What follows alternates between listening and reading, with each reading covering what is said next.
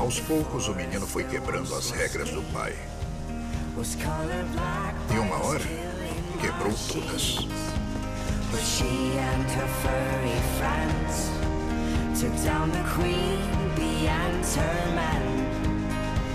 And that's how the story goes. The story of the bees with those four dirty Algumas histórias começam no início. A história do Gus começa aqui.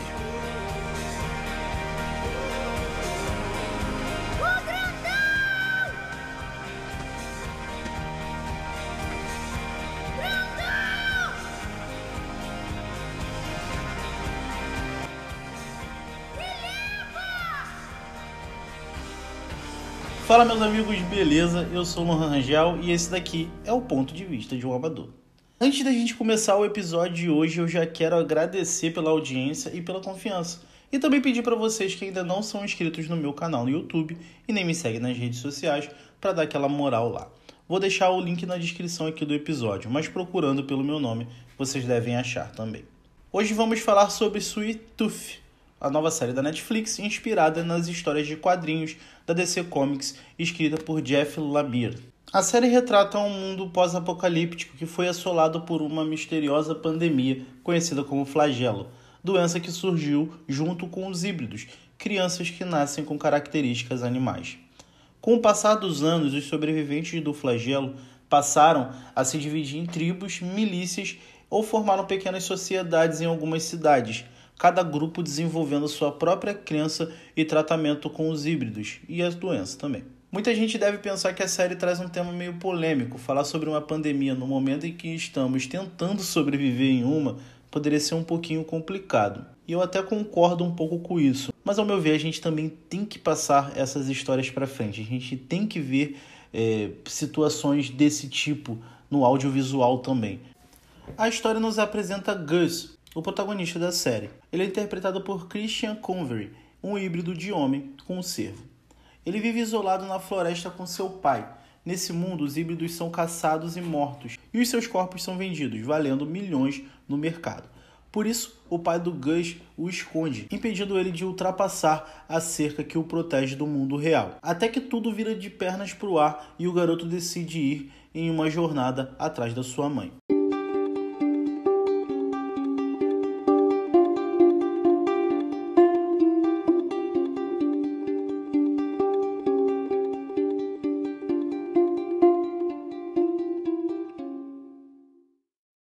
Mesmo se tratando de um tema pesado e atual, a maior mensagem da série é sobre esperança. E a visão do mundo do protagonista com certeza vai te dar um calorzinho no coração. O legal de Sweet Tooth é que durante a temporada eles transitam por diversos gêneros, como aventura e drama, junto com sutis momentos de comédia e até mesmo terror.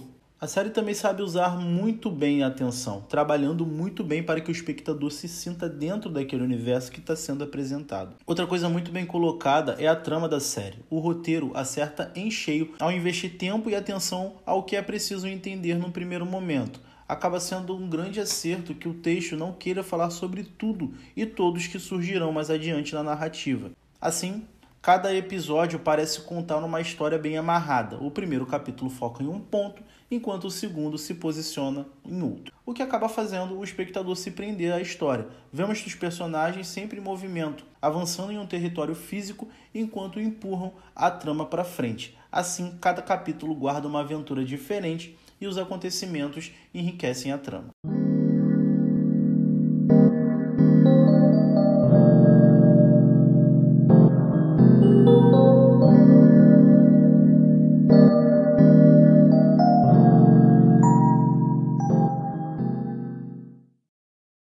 Meio de tudo isso, temos o Gus, que eu já tinha falado, e o Tommy Jeopardy, interpretado por Nonzo Anozi, que foi carinhosamente apelidado pelo nosso protagonista de grandão. A dinâmica dos dois funciona muito bem, mesmo que seja algo que já tenhamos visto milhares de vezes em road movies. Dois personagens que não se entendem muito bem no começo da história e depois se apegam um ao outro e criam uma grande relação de lealdade e proteção. A química dos personagens funciona, principalmente quando encontram a terceira integrante da gangue, a Ursa, interpretada por Stefania Owen. A verdade, gente, é que o Christian é um achado. O moleque é carisma em pessoa. Ele consegue te cativar em cada cena em que ele está em tela. Então, gente, eu sou o tipo de pessoa que quando ama algo baseado em livro ou quadrinhos ou qualquer coisa, eu pesquiso material original para tentar compreender melhor ou simplesmente porque eu quero beber mais da água daquele universo. Então eu tive que dar uma olhada no material original.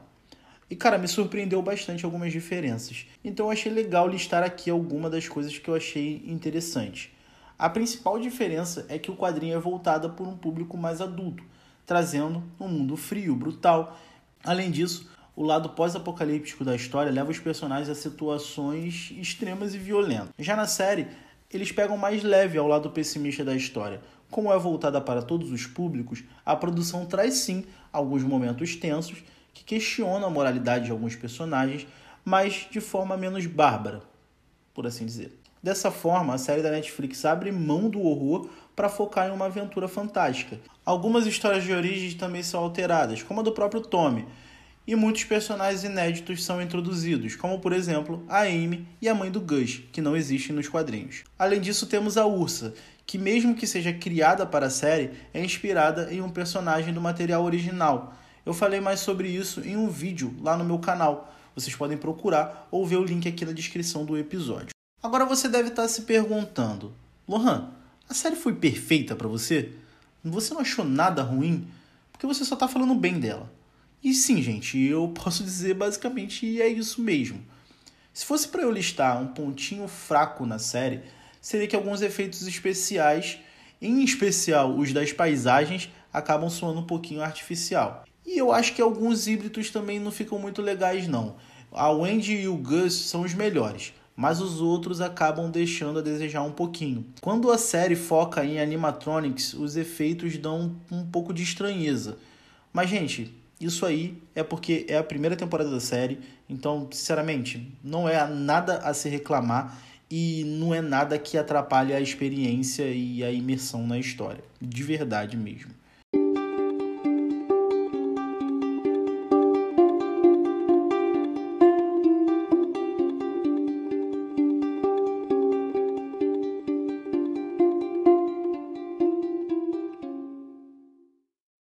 Sweet Tooth é um ótimo exemplo de como se faz uma adaptação de quadrinhos para o audiovisual.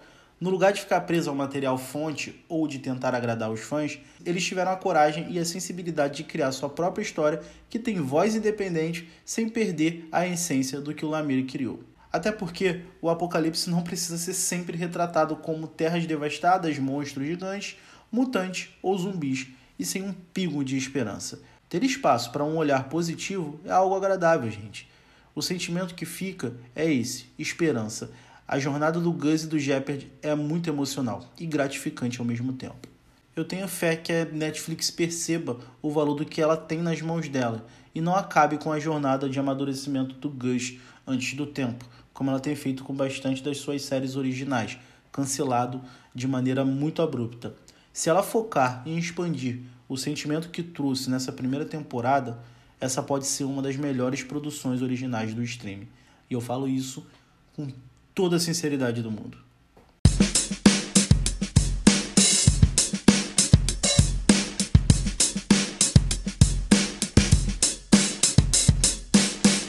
É isso, minha gente. O que, que vocês acharam de Sweet Tooth? Se vocês ainda não assistiram essa série maravilhosa, ela tá no catálogo da Netflix, vale muito, muito a pena assistir. Como eu disse para vocês, eu fiz um vídeo de diferenças sobre a HQ e a série vai estar tá lá no meu canal. Eu vou deixar o link aqui na descrição do episódio, mas vocês também podem procurar o meu canal lá. Só escrever Lohan Rangel no YouTube que deve aparecer para vocês, beleza? Então é isso, gente. E só um spoilerzinho do próximo episódio, vamos conversar sobre a reunião de Friends. É isso, gente. Eu desejo para todos, eu desejo a todos vida longa e próspera e que a força esteja sempre com vocês. Mal feito, feito. Nox. Até a próxima semana. Um grande abraço.